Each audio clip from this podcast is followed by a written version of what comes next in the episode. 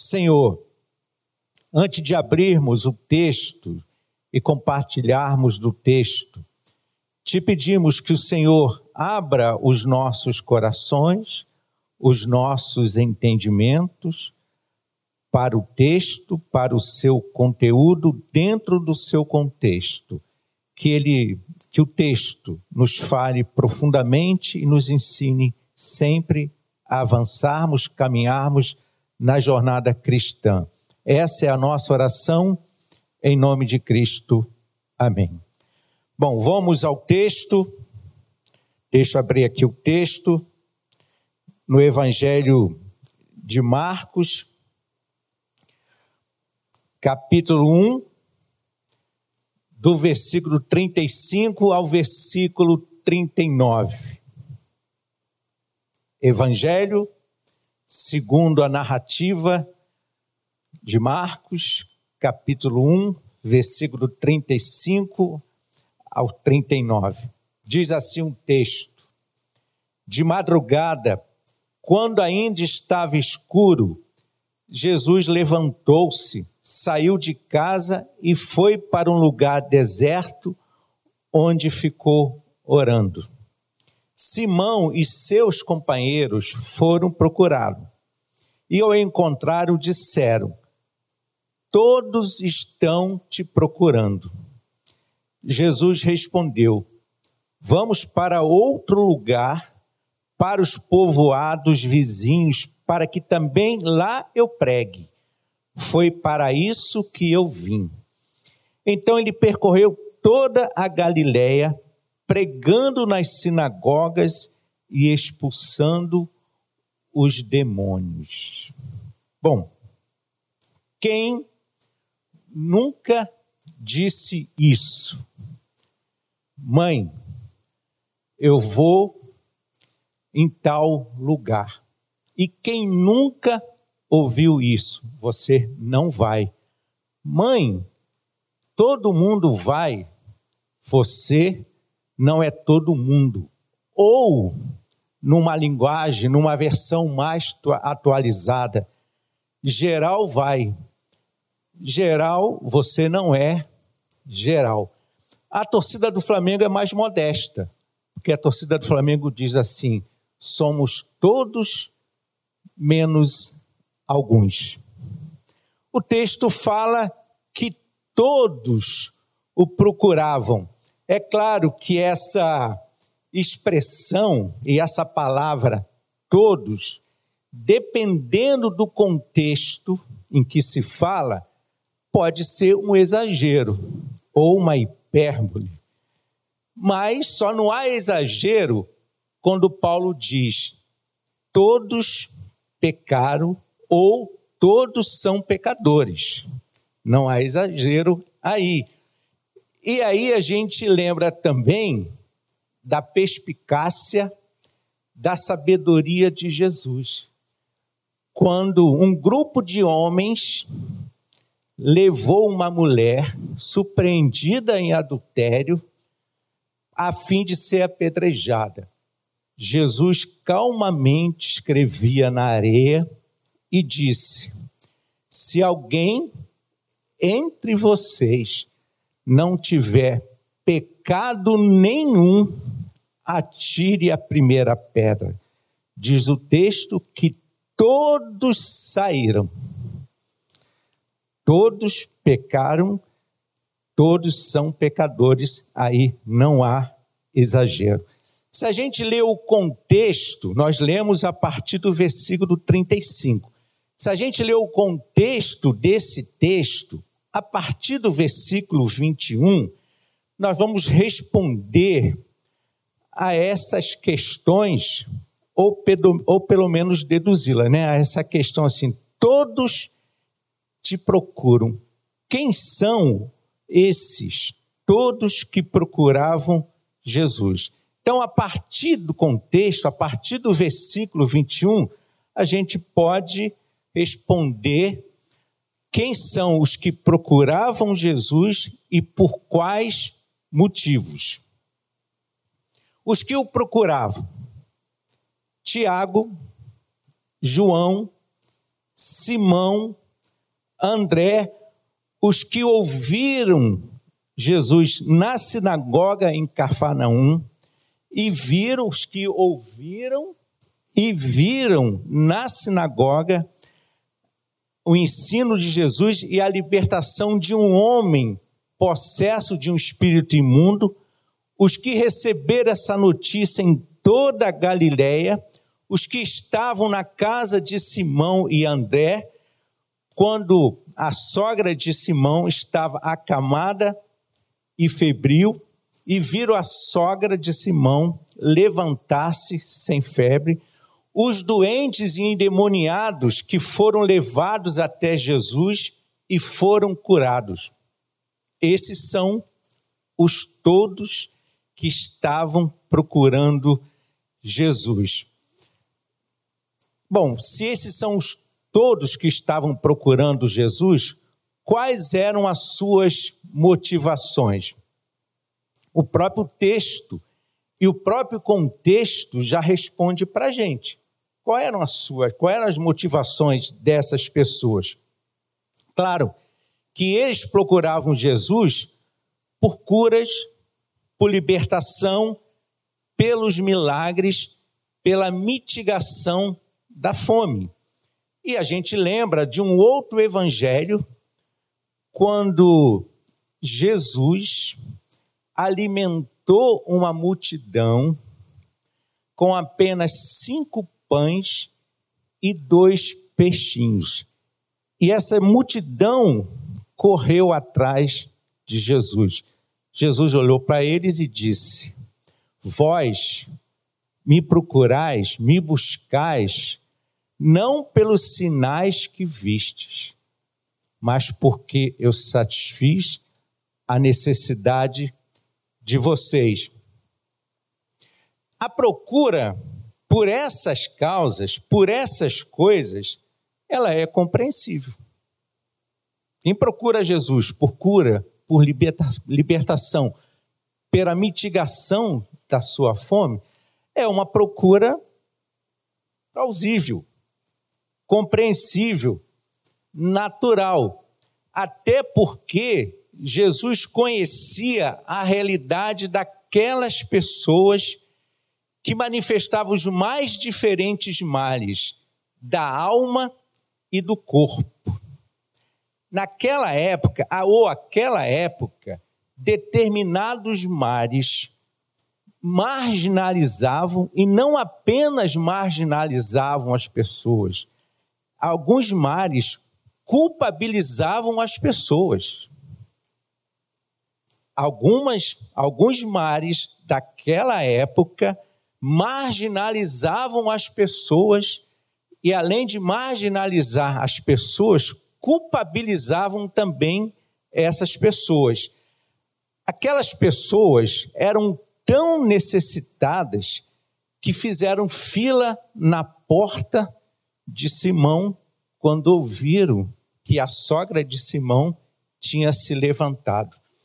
Mas os milagres produzidos por Jesus não são demonstrações de poder para convencimento público. Daí que Jesus sempre pedia segredo. Quando Jesus curou o leproso e libertou o possesso, Jesus pediu segredo a eles.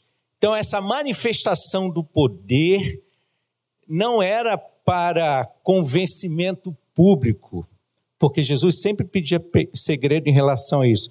Os milagres de Jesus são sinais, não são fim em si mesmos, são meios, são sinais. Jesus, Jesus não foi apenas um operador de milagres, né? ou como algumas pessoas dizem, um taumaturgo, aquele que opera milagres, nem apenas um curador. Ele era um mestre, ensinava com autoridade, como a gente vê isso em várias outras passagens. Jesus não foi, portanto, apenas um taumaturgo, um curador, um mestre que ensinava com autoridade. As suas principais características apontadas pelo evangelista Marcos e realçada por Marcos são compaixão e serviço.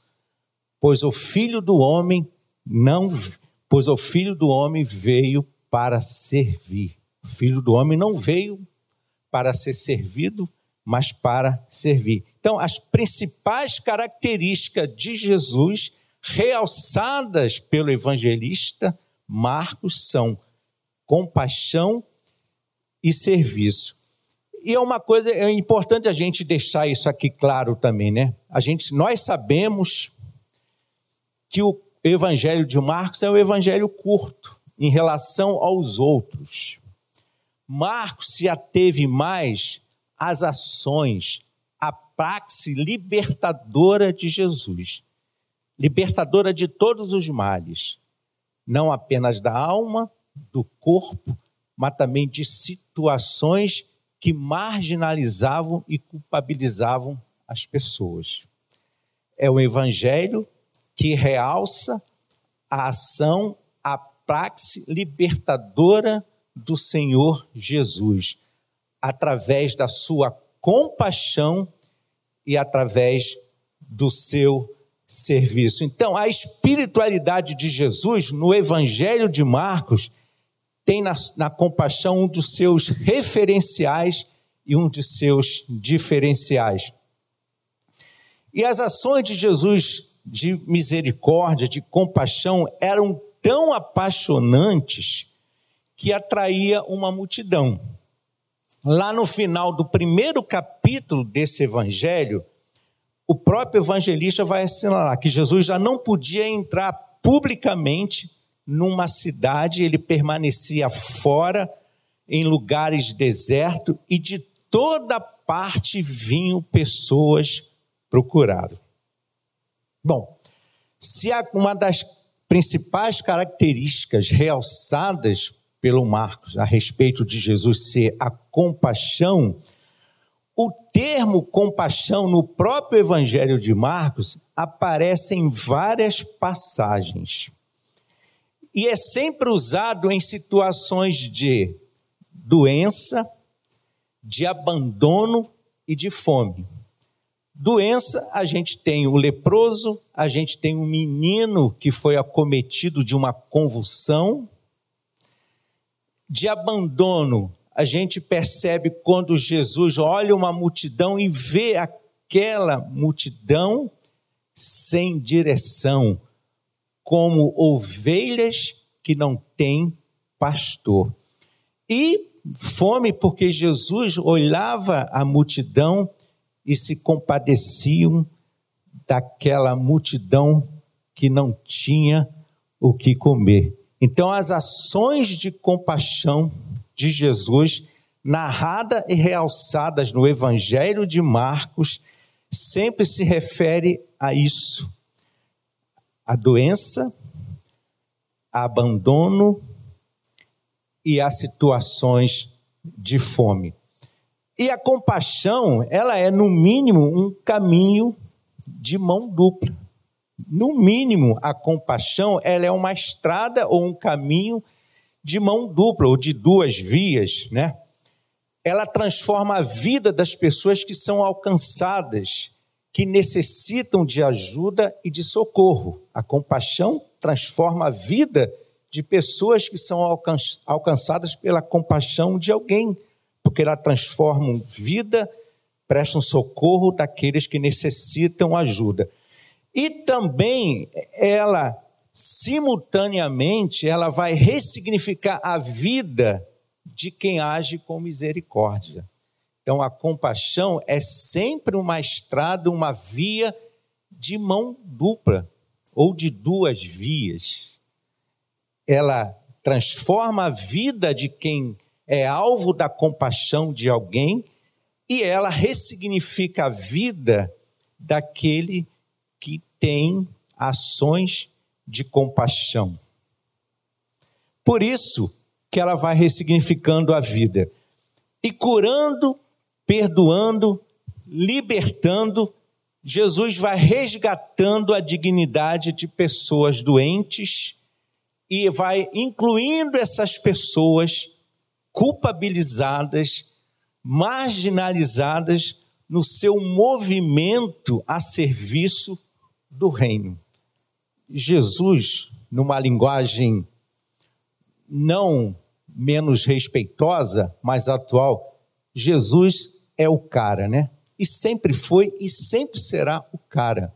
Porque com as ações de Jesus, com as suas curas, com, as, com o seu perdão, com as suas ações de libertação, ele vai resgatando a dignidade daquelas pessoas que não tinham dignidade numa sociedade que culpavam e marginalizavam os que tinham algum tipo de enfermidade e vai incluindo essas pessoas no seu próprio movimento a serviço do reino de Deus. E aí o exemplo claro está no texto, ou no contexto, que é a sogra de Pedro. A sogra de Pedro, segundo o texto, estava acamada, prostrada e febril. Jesus chega, chega na casa quando ouve que ela estava enferma, febril, acamada. Jesus chega, se aproxima. Talvez algumas pessoas mantivessem uma distância, com receio de contaminação, ou com receio de que aquilo fosse causa quem sabe, de um espírito imundo. Jesus se aproxima, Jesus estende a mão, e Jesus levanta a sogra de Pedro, que não tem nome, diz apenas que era sogra de Pedro. E essa mulher, acamada e febril, levanta-se imediatamente e diz o texto uma coisa muito interessante. Ela começa a servi-los.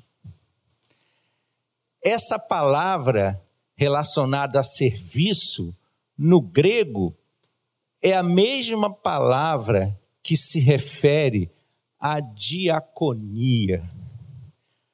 A gente, historicamente, institucionalmente, a gente entende que em Atos dos Apóstolos foi instituído a primeira junta diaconal da Igreja Presbiteriana de Jerusalém, né? A gente vê lá no Atos dos Apóstolos. Só que a sogra de Pedro foi a primeira diaconisa, a primeira diaconisa e ainda não querem ordenar mulheres. A sogra de Pedro foi a primeira diaconisa, porque a palavra que aparece de serviço é essa. Claro que não é apenas para atender às necessidades, é, simplesmente às necessidades materiais ela atendeu às necessidades integrais daquelas pessoas que ali estavam. Serviço é isso, é atender à necessidade integral de todo ser humano e não apenas a sua necessidade material, mas a sua necessidade de afeto, de acolhimento, a sua necessidade de, de entender que também é parte e que também pertence ao reino de Deus. E essa palavra serviço é a mesma que é utilizada no primeiro capítulo também, quando Jesus é levado para o deserto e ele é tentado. E o texto diz lá que Jesus estava com as feras selvagens mas os anjos o serviam. É a mesma palavra usada para o serviço que a sogra de Pedro, de Pedro prestou e o serviço que requer daqueles que são chamados para o reino de Deus. Portanto, a sogra de Pedro, a primeira diaconisa e, por que não, uma protagonista. E ela foi inserida nesse movimento a serviço do reino de Deus. Bom, ok. E aí vocês me perguntam, e o que que nós deduzimos a partir desse texto e a partir dessa história? E aqui eu elenquei aqui algumas lições que pelo menos eu aprendo do texto. Primeira lição: uma vez que nós somos alcançados pela compaixão do Senhor, importa que a gente se torne ou se faça servo. Primeira lição: uma vez alcançados pela misericórdia do Senhor, importa fazer-se servo. Segunda lição: eu falei aqui que o Evangelho de Marcos ele é curto, ele se atém mais na praxe, na ação de Jesus. Segunda lição, a praxe, a ação de Jesus tece novas formas de convivência e de relações de poder. Jesus mesmo disse: quem quiser ser o primeiro deve colocar-se a serviço. Irmãos e irmãs, é claro que isso não é uma tarefa fácil, é, é um aprendizado constante. Certa vez, e a gente conhece, e nos outros evangelhos, e aqui no evangelho de Marcos, certa vez Jesus percebeu que seus discípulos estavam discutindo sobre quem era o maior entre eles. Ele calmamente assentou-se chamou os doze e disse: Se alguém quiser ser o primeiro, será o último e servo de todos. Mas parece, por isso que eu disse, não é uma tarefa fácil, é um aprendizado constante, mas parece que eles não aprenderam, ou esqueceram, ou não colocaram em prática, porque mais adiante, Tiago e João que, segundo o Evangelho de Marcos, foram os primeiros a serem chamados, junto com Simão e André, para o discipulado de Jesus, pediram, chegaram perto de Jesus, olha só, após eles terem ouvido isso, Tiago e João se aproximam de Jesus e têm a ousadia de pedir a Jesus que em seu reino ele se assentasse à sua direita e o outro à esquerda do seu trono. Jesus calmamente lhes ensinou mais uma vez: quem quiser tornar-se importante entre vocês, deverá ser servo. É claro, e isso já foi dito aqui muitas vezes, algumas vezes, até pelo pastor Daniel. Não significa que nós, que cada um, que vocês não possa alcançar ou almejar cargos, postos de comando ou direção em empresas top. A lógica do reino não é essa. A lógica do reino é, mesmo no topo, mesmo no topo, estamos sempre a serviço do reino. Essa é a lógica do reino. Terceira lição que eu aprendo desse texto e dessa história a leitura ou releitura do Evangelho nos propôs sempre a chegar próximo à praxe, à ação, às ações de Jesus. E que essas ações de Jesus elas nos sirvam sempre de orientação na nossa jornada de serviço e de compaixão. Quarta lição: os que decidem e nós decidimos seguir esse caminho, decidem aprender a ser novas pessoas, construir novos valores, identidade e posturas orientadas pela praxe de Jesus, uma praxe curadora, perdoadora e libertadora. Sexta lição: Jesus não é propriedade de um grupo e nem, e nem de um lugar. No versículo 35, quando os discípulos chegam para ele e fala, todos estão procurando, o que, que ele diz? Vamos sair daqui, vamos a outros lugares, porque para isso é que eu vim. Jesus não é propriedade de um grupo e de um lugar apenas, mas ele sempre está perto, ele sempre está próximo e sempre estará presente nas nossas tribulações, nas nossas tensões, nos temores, nas tentações, nas tristezas, em todo o tempo, sempre, seja qual for a situação, Jesus é um Deus próximo, veio morar e habitar conosco. Sétima lição que eu aprendo desse texto e dessa história. Jesus veio ao mundo para estar com pessoas, perto delas, de todas elas, fossem elas quem fosse, um leproso, um doente e de almas atormentadas. Jesus veio ao mundo para estar com as pessoas, sejam elas quais forem, fossem elas um leproso, doente, do corpo e de almas atormentadas.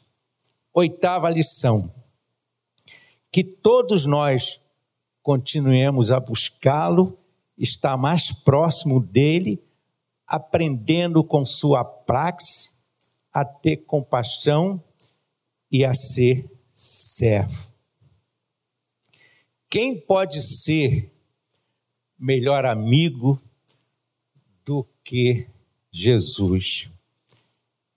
que, per um servo, renunciou à própria vida.